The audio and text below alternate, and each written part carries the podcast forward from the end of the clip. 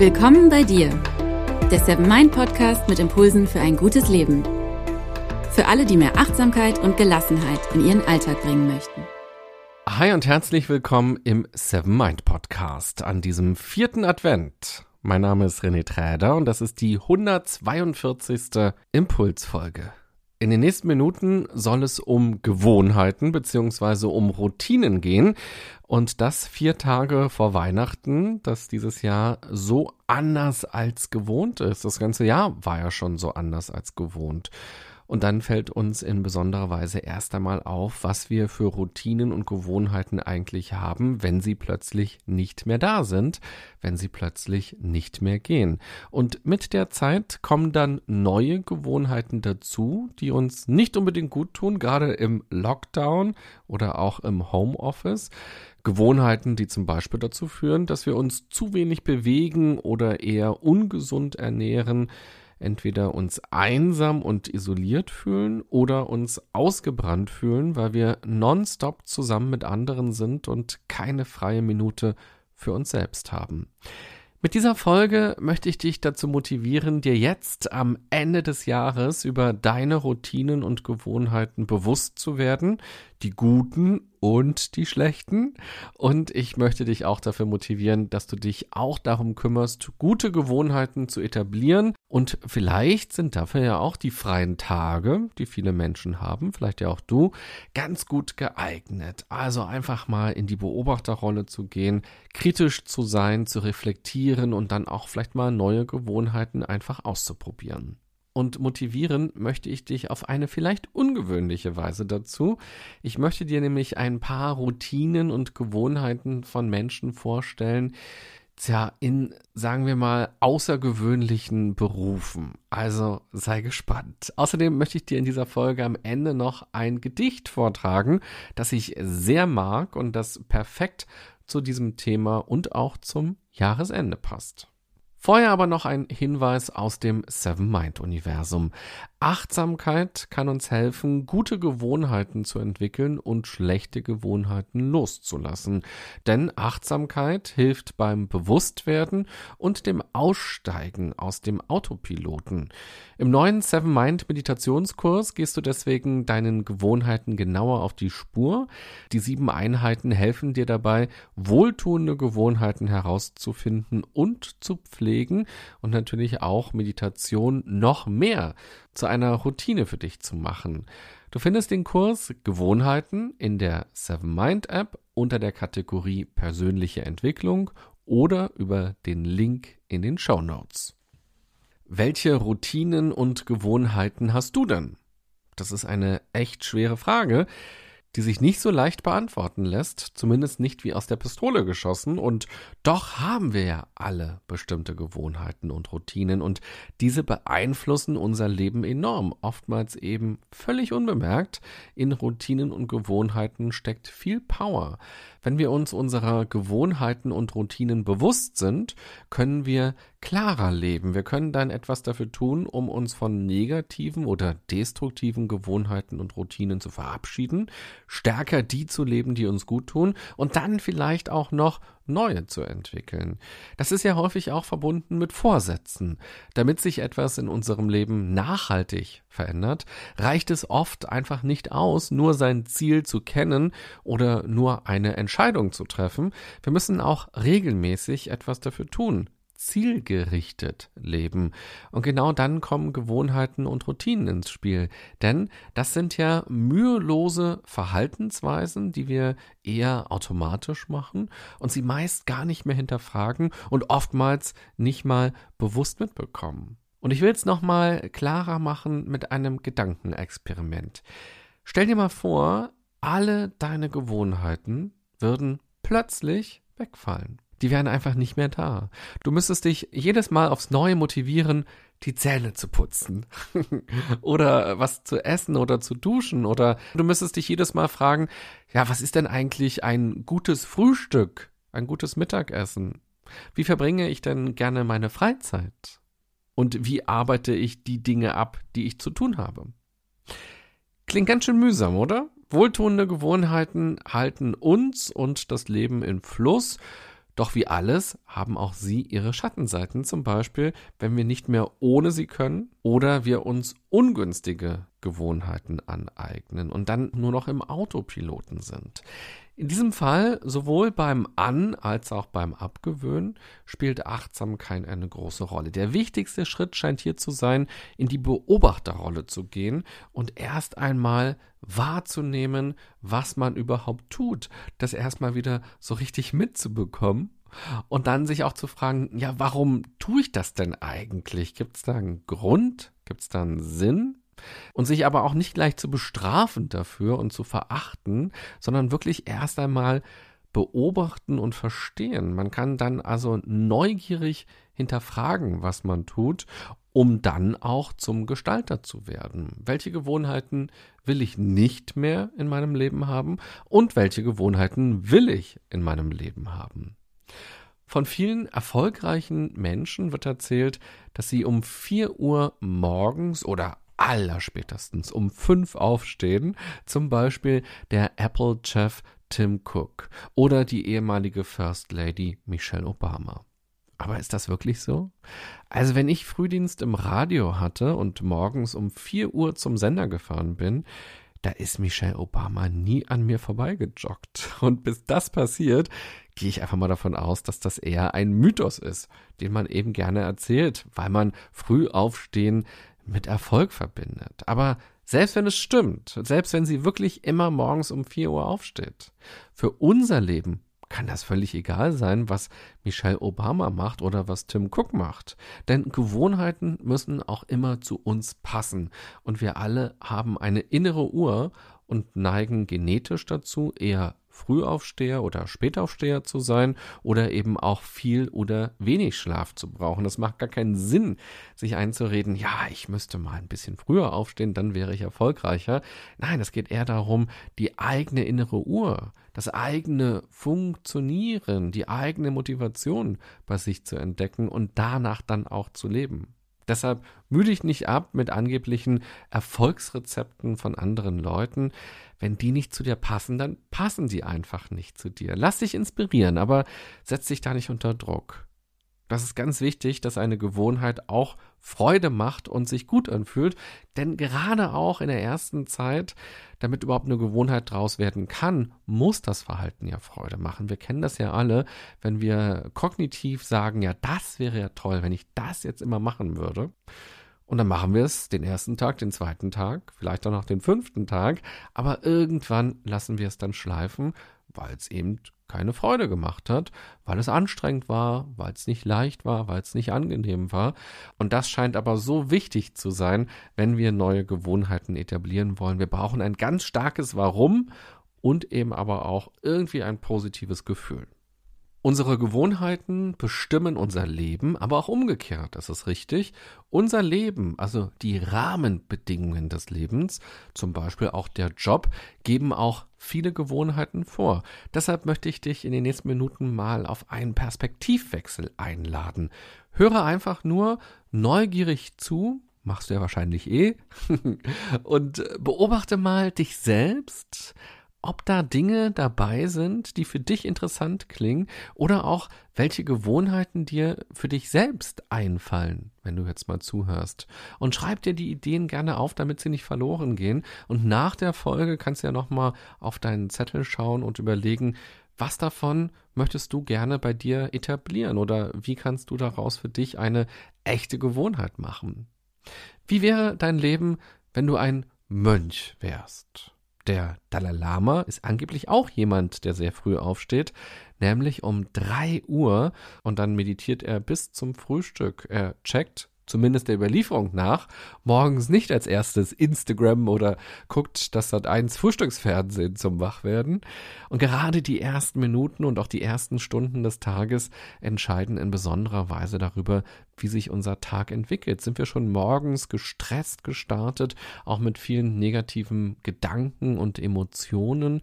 Haben wir schon den Glauben an die Welt quasi verloren, weil wir den Fernseher angemacht haben oder das Radio angeschaltet haben. Wie verändert das Konsumieren von Medien auch unsere Stimmung und damit ja auch unseren Tag? Welche Gewohnheiten hast du denn morgens? und welche Gewohnheiten hättest du morgens gerne? Wenn du magst, kannst du ja mal kurz auf Pause drücken und dir darüber Gedanken machen. Die erste Stunde des Tages. Was fällt dir dazu ein? Das morgendliche Ritual in einem buddhistischen Kloster besteht aus einer Meditation, wobei häufig Sutren, also buddhistische Verse oder Mantras und andere Texte rezitiert werden. Danach macht dann ein buddhistischer Mönch, was viele von uns auch tun, nämlich aufräumen. Reinigung, Gemeindearbeit, das Zubereiten von Speisen, Gartenpflege. In einem Kloster, da fallen immer wieder viele verschiedene Arbeiten an, wobei jeder Bewohner und jede Bewohnerin eine eigene Aufgabe hat. Das lässt sich vielleicht auch auf eine WG oder auch auf eine Partnerschaft oder eine Familie übertragen.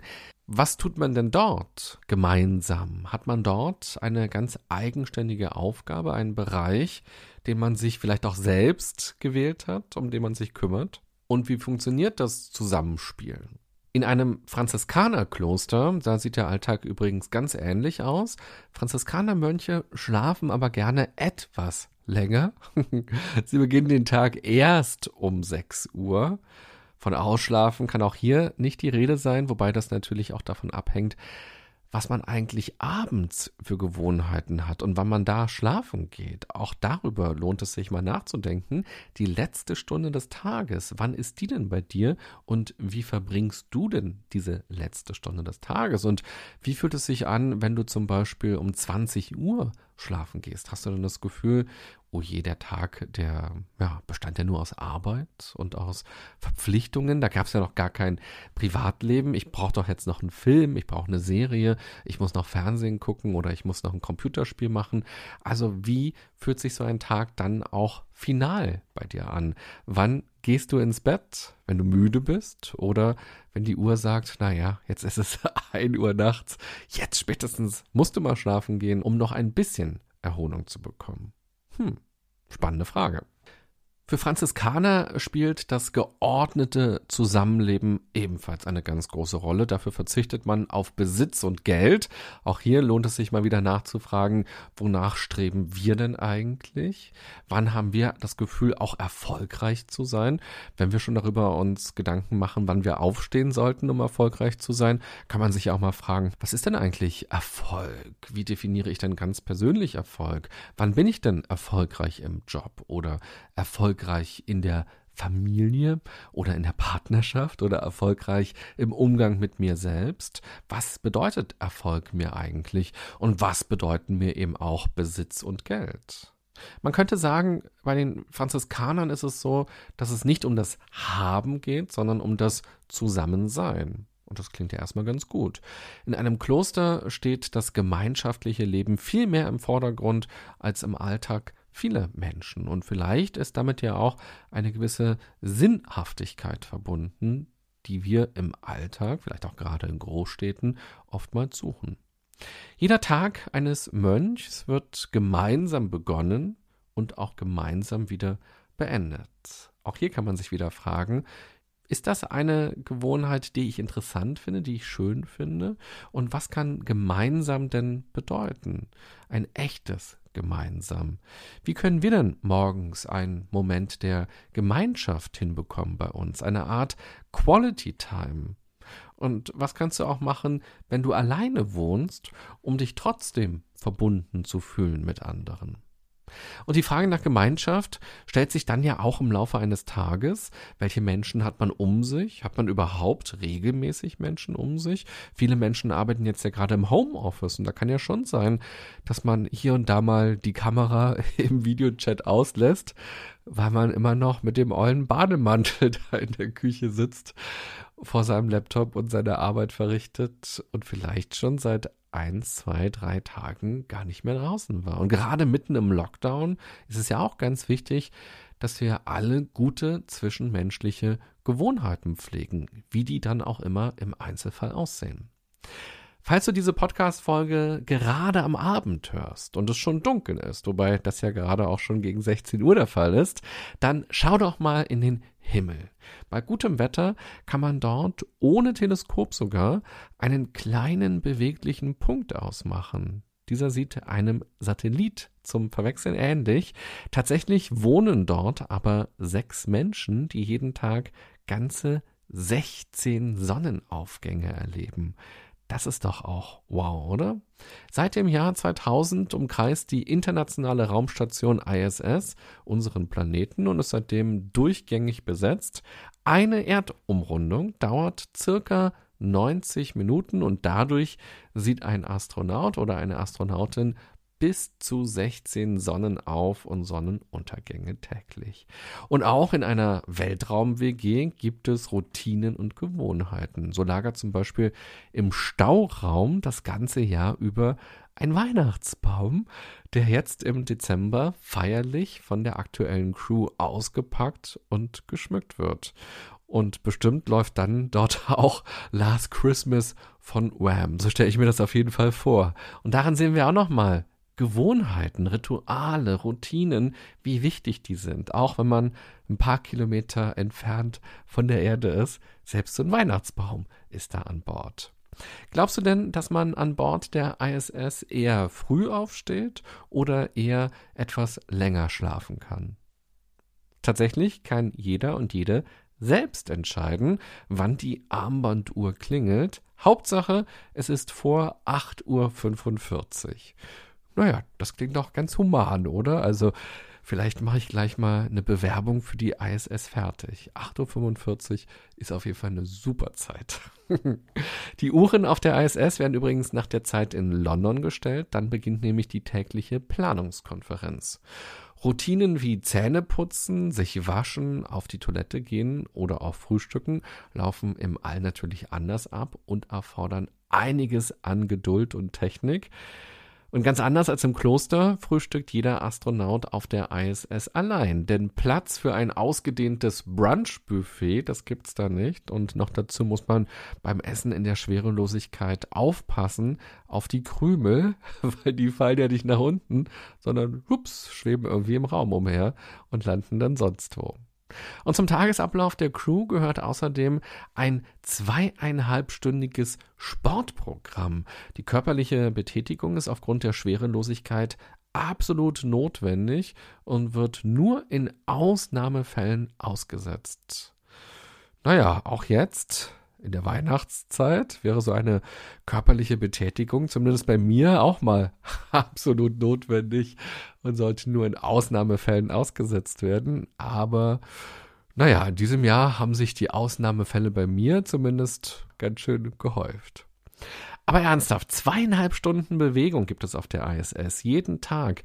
Wie viel bewegen wir uns denn? Und was würde passieren, wenn wir uns jeden Tag nur eine halbe Stunde oder eine ganze Stunde mehr bewegen würden, als wir es üblicherweise tun. Und damit meine ich nicht mal, dass man dadurch vielleicht ein bisschen was abnehmen könnte, sondern dass man sich einfach besser fühlt, weil Bewegung ist ja auch für unsere Psyche ganz wichtig. Und jeder, der gerade im Homeoffice viel arbeitet, bewegt sich einfach zu wenig, weil der Arbeitsweg wegfällt, weil die Gänge im Unternehmen wegfallen, weil man eben auf einem relativ kleinen Raum sich bewegt. Und das ist schade.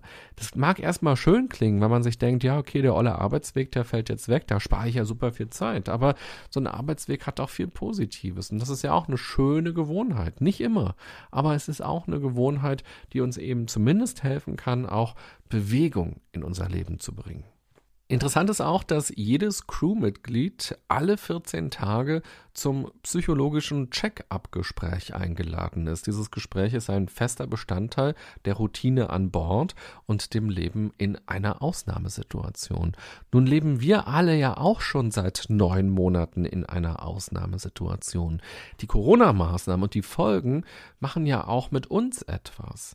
Und hier wäre es vielleicht auch gut und sinnvoll, wenn wir alle regelmäßig ins Reflektieren kommen und uns fragen, ja, wie geht es uns denn eigentlich? Was brauchen wir denn? Und damit meine ich auch gar kein offizielles Check-up-Gespräch beim Gesundheitsamt, sondern entweder für sich selbst, ganz allein, eine Reflexion oder auch im Austausch mit Menschen im Umfeld, mit den Eltern, mit den Kindern, mit den Geschwistern, die man hat, mit den Nachbarn vielleicht auch oder mit den Kollegen, mit den Kolleginnen und natürlich vor allem auch mit den Freunden und mit den Partnern.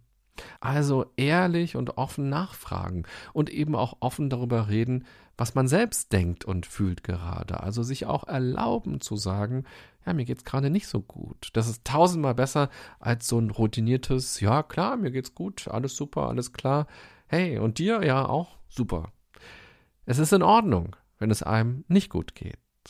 Und eine ganz einfache Möglichkeit, zum Beispiel im Team oder auch in der Familie mal darüber ins Gespräch zu kommen, kann sein, nach dem inneren Wetter zu fragen. Ja, so könnte man ein Meeting beginnen oder auch am Kaffeeautomaten kann man sich so auch mal begegnen oder am Frühstückstisch und sich einfach mal fragen, ja, wenn du jetzt einen Wetterbericht machen müsstest über deine Woche oder über deine aktuelle Stimmung jetzt gerade im Moment, wie klingt dein Wetterbericht? Du kannst ja gerne mal kurz auf Pause drücken und diese Frage für dich beantworten. Wie ist dein innerer Wetterbericht heute? Brauchen wir eher Sonnencreme oder einen großen Regenschirm? ja, kommen wir zurück zur Erde. Welche Gewohnheiten und Routinen haben Försterinnen und Förster? Im Wald, da gibt es ja immer etwas zu tun, ganz egal zu welcher Jahreszeit. Und so mancher Schreibtisch oder auch so manches Mehlfach kann sich auch anfühlen wie ein Wald mit To-Dos, die nie enden wollen. In so einer Situation ist es ganz besonders wichtig, dass man Gewohnheiten hat, denn sonst bestimmen ausschließlich externe Faktoren, wie man handelt und wie man lebt. Gewohnheiten und Routinen stellen also eine wichtige Rahmenbedingung dar, gerade wenn es viele verschiedene Aufgaben gibt, dass ich also eine ganz klare Idee davon habe, was ich wann wie tue.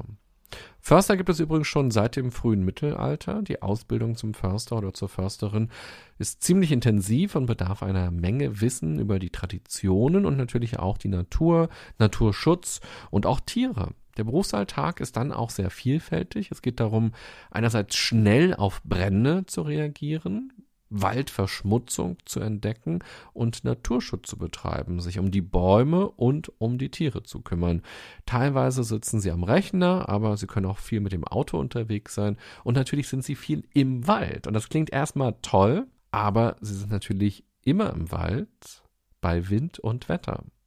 Und dann geht es darum, zu beobachten und wahrzunehmen, was gerade im Wald passiert, wie sich der Wald verändert und wo eingegriffen werden sollte. Und noch eins ist ganz typisch, sie sind die meiste Zeit des Tages allein.